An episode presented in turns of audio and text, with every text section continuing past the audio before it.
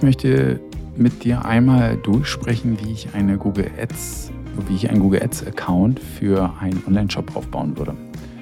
Ich werde wie immer nicht viel Blabla ähm, erzählen, muss ab und zu mal natürlich überlegen, was ich überhaupt laber, ob ich alles richtig äh, mir gemerkt habe, weil ich mir keine Notizen mache, ich mache das aus dem Kopf.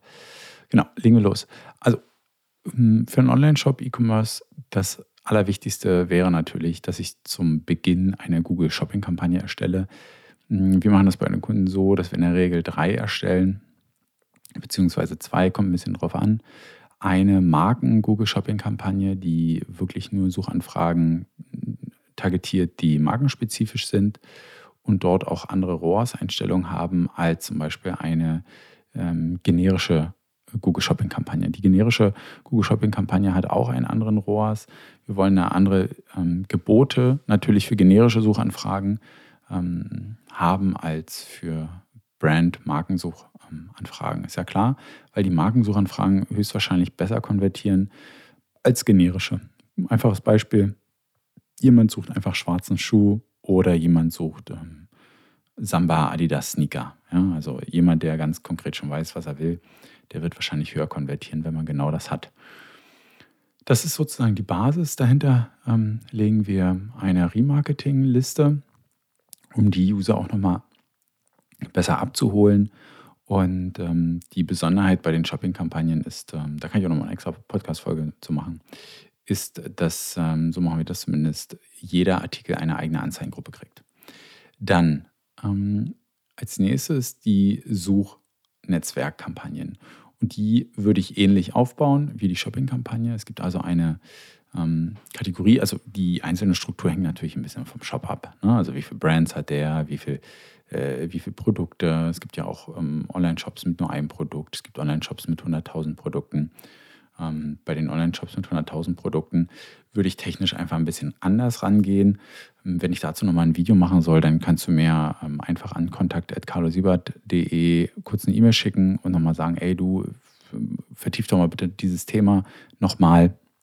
Habe ich gar kein Problem mit, aber ich brauche jetzt ja auch nicht irgendwie äh, meine Zeit reinlabern, dann interessiert das keinen. Also, ähm, das ist natürlich noch ein bisschen individuell, aber ich würde auf jeden Fall Kampagnen erstellen für Brand-Suchanfragen und für produktspezifische Suchanfragen. Ja, also Samba Sneaker ist ein, eine produktspezifische Suchanfrage, ähm, hat einen Produktnamen. Samba, der Samba-Schuh von Adidas, ist ähm, halt ein, ja, ein Erkennungsmerkmal. Dann würde ich eine Kampagne erstellen oder Kampagnen halt für die Brands, also Adidas-Schuhe beispielsweise Nike-Schuhe, Puma-Schuhe und so weiter. Und dann generisch natürlich auch. Ähm, das könnte dann entsprechend sein, ähm, ja, weiße Sneaker, weiße Herren-Sneaker, äh, weiße Sneaker Größe 44, Hochzeitsschuhe. Ähm, da gibt es viele Bereiche, wo User tendenziell eher generisch gucken, ne? also wo sie sich inspirieren lassen wollen, zum Beispiel äh, Hochzeitssneaker. Ja, ähm, da würde ich dann entsprechend was raussuchen. Das gehört in den generischen Bereich über die Suchfunktion vom Shop würde ich mir da was zusammenbasteln oder halt ähm, mit dem Kunden dann äh, so verfahren, dass der extra Landingpages dafür erstellt. Oder mit der Filterfunktion kann man das auch noch manchmal machen, aber meist muss man ja auch erstmal den Kunden darauf bringen, dass es auf diesem Thema Suchvolumen gibt, was man abgreifen kann, ähm, was aktuell noch gar nicht so richtig abgegriffen wird, vielleicht auch von der Konkurrenz nicht. Dann würde ich eine Brandkampagne machen für den Shop selbst. Ja, liegt in der Regel daran, weil äh, bei Google viel auf ähm, äh, Fremdmarken, also auf, auf, Markennamen geworben wird von anderen Shops. Ja, wenn ich jetzt irgendwie Schuhshop 21 heiße, äh, der nächste äh, Schuhstore 25 wirbt dann auf meinen Markennamen. Da will ich natürlich schauen, dass meine Brand ähm, entsprechend abgegriffen wird. Und ähm, das wären die Sachen, die ich erstmal machen würde. Ich würde dann sehr granular die Anzeigengruppen erstellen, dass ich die einzelnen Anzeigen und Landingpages gut abstimmen kann. Ähm, das kommt ein bisschen auf die, auf die Situation an, entweder äh, SCAG, also Single Keyword Ad Groups, erstellen oder halt mehrere Keywords in einer Anzeigengruppe.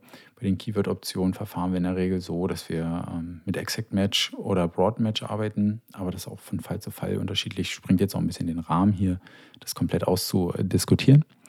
Und ähm, dann, wenn das gut läuft, würde ich noch ähm, Remarketing im Display-Netzwerk dazu schalten. Dynamisches Remarketing, das ähm, funktioniert in der Regel ganz gut und führt nochmal dazu, dass da einige Conversions mit nachziehen. Das wäre so grob die Struktur.